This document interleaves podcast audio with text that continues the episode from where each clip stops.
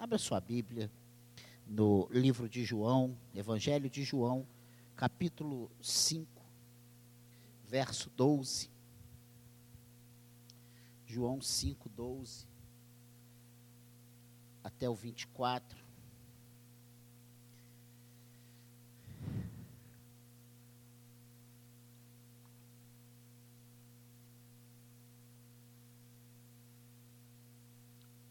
Tem questões na nossa vida que nós não podemos esquecer jamais e outras ter bem convicto quem são em nossas vidas.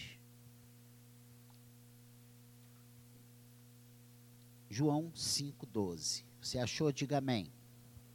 Perguntaram-lhe eles: Quem é o homem que te disse: Toma o teu leito e anda? Mas o que fora curado não sabia quem era, porque Jesus se havia retirado por haver muita gente naquele lugar.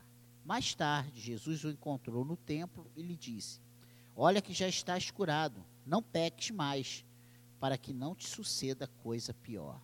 O homem retirou-se e disse aos judeus que fora, fora Jesus quem o havia curado. E os judeus perseguiam Jesus porque fazia essas coisas no sábado. Mas ele lhes disse: Meu pai trabalha até agora e eu trabalho também. Por isso, pois, os judeus ainda mais procuravam matá-lo, porque não só não somente violava o sábado, mas também dizia que Deus era o seu próprio pai, fazendo-se igual a Deus. Então Jesus lhes então lhes falou Jesus: Em verdade, em verdade vos digo que o filho nada pode fazer de si mesmo, senão somente aquilo que vir fazer o Pai. Porque tudo o que este fizer, o filho também semelhantemente o faz. Porque o Pai ama o filho e lhe mostra tudo o que faz. E maiores obras do que estas lhe mostrará, para que vos maravilheis. Pois assim como o Pai ressuscita e vivifica os mortos, assim também o Filho vivifica aquele a quem quer. E o Pai a ninguém julga, mas ao Filho confiou todo julgamento, a fim de que todo, todos honrem o Filho, do modo por que honram o Pai. Quem não honra o Filho, não honra o Pai que o enviou. Em verdade, em verdade vos digo quem ouve a minha palavra e crê naquele que me enviou tem a vida eterna. Não entra em juízo, mas passou da morte para a vida. Amém? Que o Senhor abençoe a leitura da sua palavra. Qual o contexto aqui desse, disso que nós lemos? Jesus cura um paralítico, logo no início desse capítulo 5 mas ele não.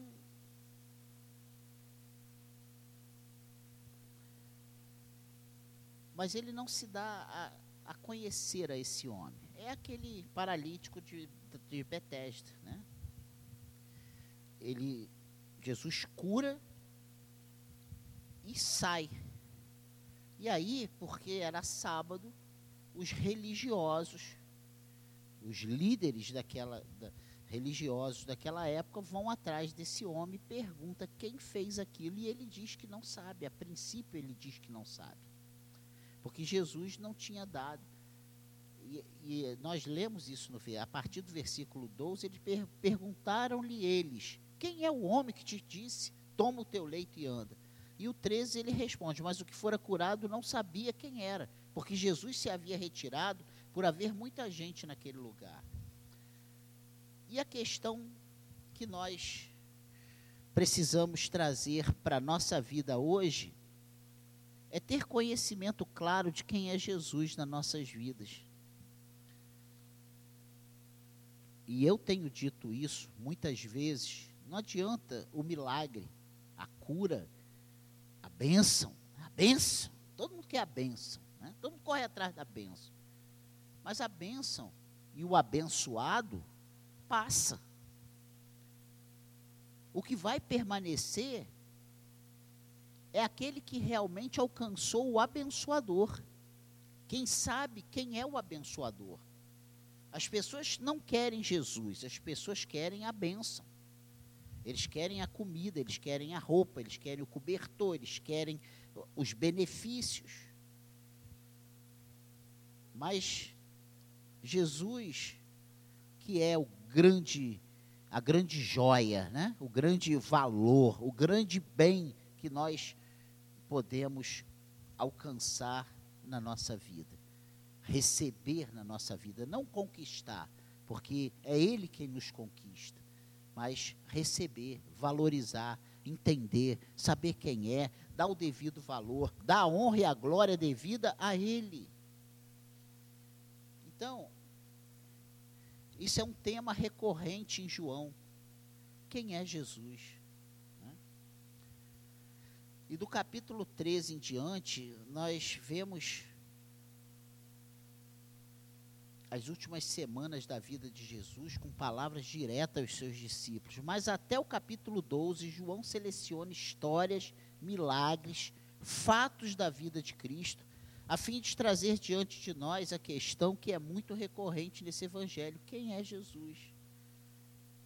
E eu tenho batido nessa tecla, eu já falei, já falei sobre esse assunto mais de dez vezes aqui na igreja. Quem é Jesus?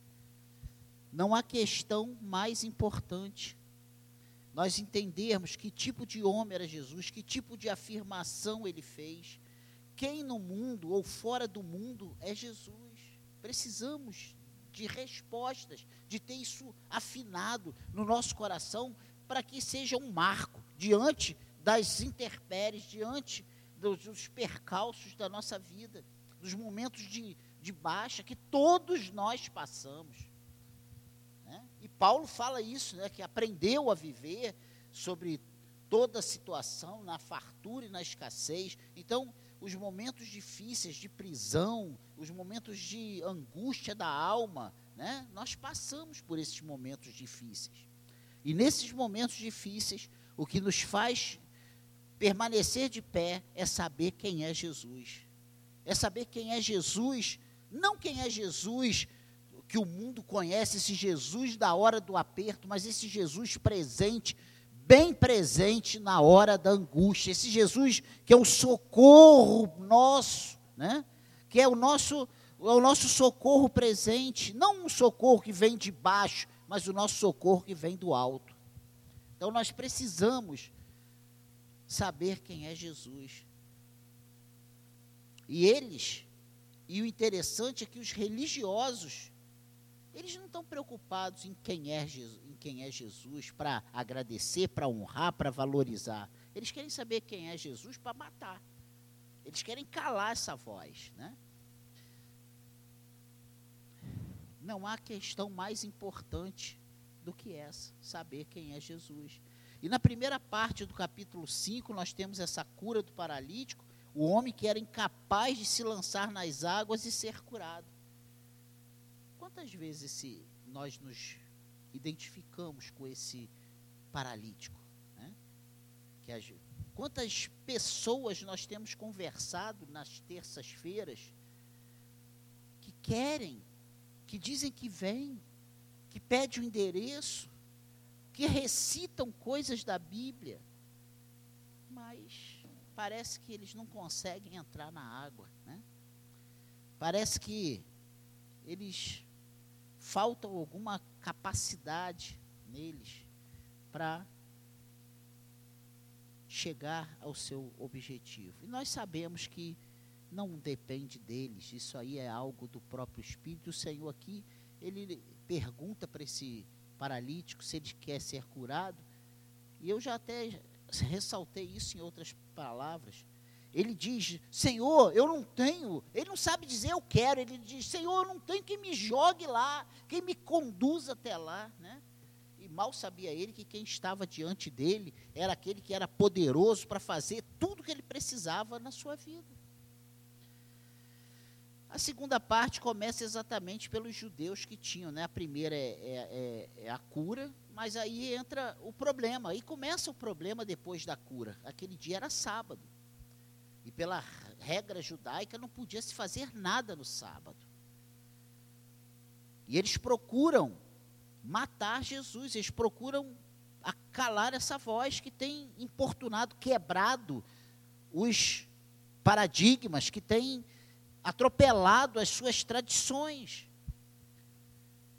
E essa segunda parte começa exatamente por esses judeus que tinham prece, o preceito de não fazerem nada no sábado, nem mesmo salvar a vida de alguém.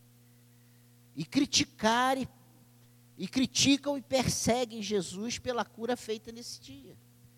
É como se perguntassem: quem você pensa que é vindo aqui bagunçar nossas leis só para curar um homem que está aleijado há 38 anos? Quem é você? Vê se muitas vezes nós não precisamos nos cuidar para que no afã e no zelo de fazermos certas coisas, nós não venhamos a pisar, não venhamos a escorraçar né, as pessoas que estão fazendo a obra de Deus, a vontade de Deus, as coisas boas para Deus. Parece que esses homens, por causa de um, de um conceito, um preceito, ele não se importa se aquela vida estava sofrendo há apenas 38 anos. Apenas 38 anos. Quem aqui tem menos de 38 anos? Um, dois, três, quatro, cinco, seis. Bem dividido. Meio a meio. Gente, 38 anos é uma, é uma vida. Tem Bia, tem Guilherme, tem Vitória, tem Vitória, Gabriel, Davi, Vitor. O quanto essas pessoas já viveram, já aproveitaram, já viajaram, já conhecem coisas, já estudaram, né? E não chegou a 38 anos. Imagina 38 anos de sofrimento. Mas vamos passar isso. A verdade é que nessa breve palavra, eu quero é falar sobre qual a verdade sobre Jesus, porque parece que eles não conheciam. Parece não. Hoje nós temos certeza que eles não conheciam. Essa é a pergunta que não quer calar por detrás desse capítulo 5. Quem você pensa que é? Parece que eles estavam perguntando para Jesus isso, falam para Jesus: quem você pensa que é? Para você acha que você pode chegar aqui e curar no sábado? Você pode passar por cima dos nossos, das nossas das leis, dos nossos costumes, das regras já estabelecidas? E a resposta de Jesus é algo tremendo. Jesus diz: Meu pai trabalha até agora e eu trabalho também. Jesus está dizendo ser o mesmo que o pai, né? Olha o que ele diz. Ele diz isso. Ele está dizendo que meu pai criou o mundo e eu também. Meu pai sustenta tudo que há e eu também. Meu pai abençoa todos e eu também. Né? Meu pai estabeleceu o sábado e eu também. E por isso eu posso mexer nessa regra. Por isso eu posso quebrar esse preceito. É por isso que eu posso mexer nele. por isso que os judeus procuravam ainda mais matá-lo. Eles procuravam ainda mais, e isso está bem claro aqui nesse versículo 18. Por isso, por isso que? Pela resposta dele. Meu pai trabalha até agora e eu trabalho também. Ele se igualar a Deus, ele, ele se colocar na mesmo, no mesmo patamar, dizendo para eles claramente: olha, eu e o pai somos um. Por isso, pois os judeus ainda mais procuravam matá-lo, porque não somente violava o sábado, mas também dizia que Deus era seu próprio Pai, fazendo-se igual a Deus. Eu acredito piamente que aqui dentro ninguém tem dúvidas que Jesus é Deus, que Jesus é, é, é uma pessoa da Trindade, é Criador de todas as coisas, sustentador de todas as coisas, pelo poder da Sua palavra. Pastor, então por que, você vem falar sobre isso? Porque diante das nossas questões, nós precisamos saber que nós temos Jesus Cristo, o Senhor. Nós precisamos saber quem é Jesus na nossa vida. Porque parece, tem horas, que as situações, as questões, as lutas, as, as dificuldades vão nos, nos encobrir de tal forma que vão nos matar, que vão acabar com a gente. Mas quando nós sabemos quem é Jesus e, e, o que ele representa, quem ele é na nossa vida, nós podemos levantar, puxar aquele fôlego lá do fundo e continuar na nossa caminhada, porque nós vamos entender que essas lutas, essas questões, essas situações, não, é, não são 38 anos que vão impedir o agir de Deus na nossa vida. Ele vai agir na nossa vida. Nós não precisamos do, da água se mover, do anjo mesmo mover as águas. Ele quebra todos os conceitos, preceitos, preconceitos, e ele chega e ele age e ele resolve na nossa vida. Nós temos passado por dias difíceis e eu acredito que todos nós aqui, inclusive os adolescentes, com questões de concursos, de, de provas, de, né? e isso tem sido, na minha vida, na vida de todos nós aqui, uma luta diária. É enfermidade, são questões terríveis que se levantam, dificuldades financeiras, estabilidade profissional. Mas diante de todas essas questões, precisamos saber quem é Jesus. Há uma declaração chave, logo aqui, primeiro, versículo 20, que olha o que ele diz aqui. Porque o Pai ama o Filho e lhe mostra tudo o que faz, e maiores obras do que esta lhe mostrará, para que vos maravilheis. Olha o que ele está querendo dizer aqui tudo que ele faz, diz, sabe, toda sabedoria, né, vem do fato de que ele tem sido Deus junto e na presença do Pai. Meu Deus. Uma coisa encoberta. E esse aqui no versículo 20, ele diz: O Pai ama o Filho e lhe mostra tudo o que faz. Jesus continua afirmando que ele e o Pai estão juntos. Ele estava ali cumprindo as, as regras, as orientações, estava agindo em conformidade com o Pai. Aplique isso na sua vida. Porque às vezes, diante das situações, nós nos sentimos incapacitados diante das situações, nós nos sentimos impotentes. Nós somos bombardeados a todo tempo com pensamentos e sentimentos que nós não vamos alcançar os nossos sonhos, os objetivos, aquilo que, que brota no nosso coração. E eu não estou dizendo aqui que todos os desejos nossos precisam ser concretizados. Mas uma coisa eu afirmo: todos aqueles desejos que são projetos de Deus para nossas vidas serão concretizados, serão estabelecidos. Não importa se é sábado, não importa se não tem ninguém para nos levar até o tanque, não importa, o que importa é nós estarmos diante de Jesus, nos importa é que Jesus está no controle da nossa vida. O que importa é que Jesus, ele é todo poderoso, ele é Senhor. Ele é ele é criador, ele é sustentador, ele é abençoador. E se nós sabemos disso, se ele está conosco e se nós se nós acreditarmos nisso, ficamos em paz. E mesmo para esse homem que não sabia quem era Jesus, o milagre aconteceu. O milagre acontece independente da nossa capacidade de saber ou não. Mas o que eu quero dizer para nós nessa noite, que Deus tem batido muito no meu coração sobre isso, é que se eu sei quem é Jesus, eu preciso descansar em Jesus. Se eu sei quem é Jesus, eu posso confiar nele, eu posso descansar, eu posso entregar todas as minhas preocupações, todas as inquietudes da minha vida ao controle dele, sabendo que ele é Deus na minha vida, ele é o dono da minha vida, ele é o Senhor da minha vida, e no tempo dele o milagre vai acontecer, mesmo que seja no sábado. o dia improvável, né? Ninguém esperava nenhuma benfeitoria sábado, e foi sábado, ele chegou lá e pumba.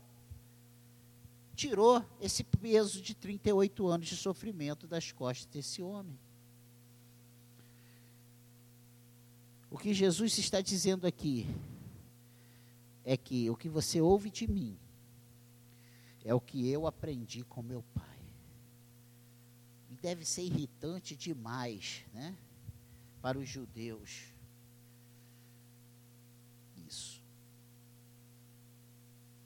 Ao invés de temperar suas afirmações, ele diz no versículo 20: E maiores obras do que estas lhe mostrará para que vos maravilheis. Ou seja, vocês estão achando que isso aí é tudo que eu posso fazer? Curar uma pessoa aleijada, um paralítico, no sábado? vocês vão ver coisas muito maiores ainda. Em vez dele falar assim, gente, tá bom, perdão, desculpa, olha, foi mal, eu não queria ofender, é, sabe, desrespeitar vocês. Ele fala, olha, fique tranquilo que nós vamos fazer, mostrar coisa muito maior ainda. E vocês vão ficar maravilhados. Você vai me perseguir porque eu curei este homem no dia de sábado? Em outras palavras, isso aí é, é o que Jesus está colocando diante desses líderes religiosos. Você não viu a metade. Você quer algo para ficar com raiva de verdade? E aí Jesus entra no versículo 19, olha o que diz. Então lhes falou Jesus: Em verdade, em verdade vos digo que o filho nada pode fazer de si mesmo, senão somente aquilo que vi fazer o Pai. Porque tudo que este fizer, o filho também, semelhantemente, o faz. Meu Deus, é para irritar. Né? Ele diz mais.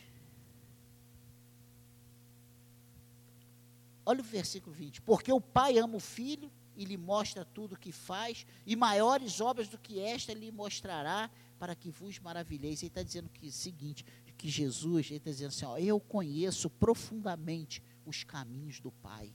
Eu sei exatamente as obras que o Pai ainda vai realizar na, na, diante de vocês. Jesus pode dar vida nova a pecadores, e é isso que ele diz: pois assim como o Pai ressuscita e vivifica os mortos, versículo 21, assim também o Filho vivifica aqueles a quem quer. Olha só, não é quem quer ser vivificado, é quem o Filho quer vivificar, é quem Jesus quer vivificar, estes serão vivificados. Você está entendendo isso? Olha o versículo 22, o que diz: E o Pai a ninguém julga, mas ao Filho confiou todo julgamento. Ele diz que Jesus, ele está dizendo o seguinte: olha, vocês que estão aí, querendo acabar com a minha vida por causa de preceitos, eu vou julgá-los. Um dia vocês estarão diante de mim, de joelhos dobrados. Vocês vão confessar o meu nome. E eu vou julgar vocês.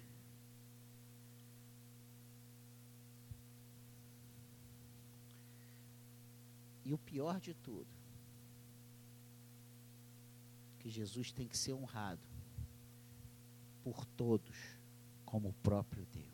É o 23 que diz: a fim de que todos honrem o Filho, do modo porque honra o Pai. Quem não honra o Filho, não honra o Pai que o enviou. Olha só, esses que estavam zelando por Deus, Javé, Jeová, né? Esse Deus que eles tremiam todo para falar, pensando que estão honrando, precisam honrar ao filho, porque quem desonra o filho está desonrando o pai. Olha só que tremendo. Jesus rebate seus críticos simplesmente reivindicando ser Deus. Ele não quer ser louvado pelo que faz ou pelo que fez.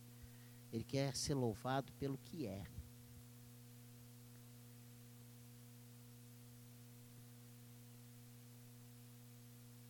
E olha o que diz o versículo 24. Em verdade, em verdade vos digo: quem ouve a minha palavra e crê naquele que me enviou, tem a vida eterna, não entra em juízo, mas passou da morte para a vida. Amém, igreja? Meu Deus. Nessa breve palavra, esse, essa verdade que já é corrente entre nós, é certo, é sabido entre nós que Jesus é Deus, Ele é o enviado de Deus, Ele é o nosso Salvador, Ele é o Senhor das nossas vidas, né? não temos dúvidas disso. E nós podemos com toda certeza, e às vezes, se você tem andado desanimado, cansado e sobrecarregado, se muitas vezes tem passado pela sua cabeça, será que tem valido a pena gastar o meu tempo, o meu, a minha juventude, a minha vida fazendo a obra de Deus? Porque tem muitas pessoas que têm vivido aqui dentro da igreja, do trabalho para a igreja, da igreja para o trabalho, do trabalho para a igreja, da igreja para o trabalho e às vezes a gente é levado por causa do cansaço, da correria, do desgaste, das frustrações, das decepções. Né? Nós somos levados a pensar se tem valido a pena servir esse Senhor. Se não estamos perdendo tempo. E eu quero nessa noite deixar mais uma vez isso muito claro para você. Não estamos perdendo tempo todo, tudo, tudo que fazemos para o Senhor. E a própria palavra afirma isso, que no Senhor o nosso trabalho não é vão. Deus está vendo tudo que nós temos passado, todas as dificuldades, todas as ingratidões, todas as, sabe, as futricas, todos os levantes, todos os julgamentos todo, preconcebidos, tudo isso o Senhor tem visto, Ele julga todas as coisas, e eu quero te alegrar nessa noite, ou te dar uma palavra de ânimo nessa noite. Alegre-se nas tripulações, alegre-se no Senhor, agrada-te do Senhor, não, não reclame do que você tem feito, agradeça a oportunidade de fazer, sabendo quem é Jesus na sua vida, você não vai se arrepender, você não vai, independente das dificuldades, o tamanho do seu problema, você vai ver que isso tudo um dia passa. E você vai descansar e você vai estar em paz com. Eu peço a Deus que nos ajude a tomar algumas decisões dentro da palavra de Deus. Precisamos deixar de ser religiosos e sermos cristãos. Precisamos clamar a Deus que nos faça crer na totalidade do Jesus da Bíblia. Não limitar Jesus ao Salvador mas ele, ah, mas esse problema aqui é difícil demais. Como um cristão pode dizer que, que diante desse problema não tem mais jeito? Como?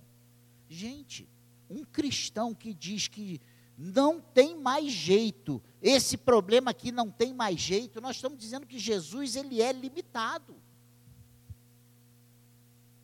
Pensa nisso. Para tudo há jeito enquanto tiver vida, a gente, se Jesus quiser, para Ele não tem nada impossível, não tem impossíveis para Jesus. Você conhece quem é Jesus? Quem é Jesus? Ele é Deus? Ele é onipotente, onisciente, onipresente? Então, meu filho, não tem impossível. É possível sim. Agarre-se no Senhor, confie nele e o mais ele fará. Precisamos clamar a Deus que a palavra permaneça em nós, e só assim creremos. Mas é mais fácil nós ouvirmos a voz do nosso coração. É mais fácil nós ouvirmos a voz dos nossos olhos. Que isso, pastor? Inventou essa agora. Voz dos olhos? É aquilo que nós estamos vendo. Né? A gente cantava no Engenho Novo uma música que eu acho que já cantou até aqui. Eu não vivo por vistas, né? Mas eu não sei o resto, eu só me lembro disso. Que eu não é, não olha as circunstâncias. Não, não, não. É isso aí. Eu não vivo por vistas, né? A gente não tem que ver as circunstâncias. A gente tem que ver quem é Jesus. A gente tem que ver aquele que nós servimos. Quem é o Senhor que pagou o preço por nós. Que esse Jesus do impossível esteja atuando em nossos corações nessa noite. E que saiamos daqui mais crentes, em Deus. De repente a sua luta vai continuar amanhã do mesmo tamanho de hoje. Mas se você encarar ela já não mais com aquele poderio todo, sabendo, peraí, tu pensa que tu é grande, maior que está comigo. Tu pensa que tu é maior do que eu, maior do que quem está comigo. Porque o maior está conosco. Jesus Cristo, o nosso Senhor. Amém?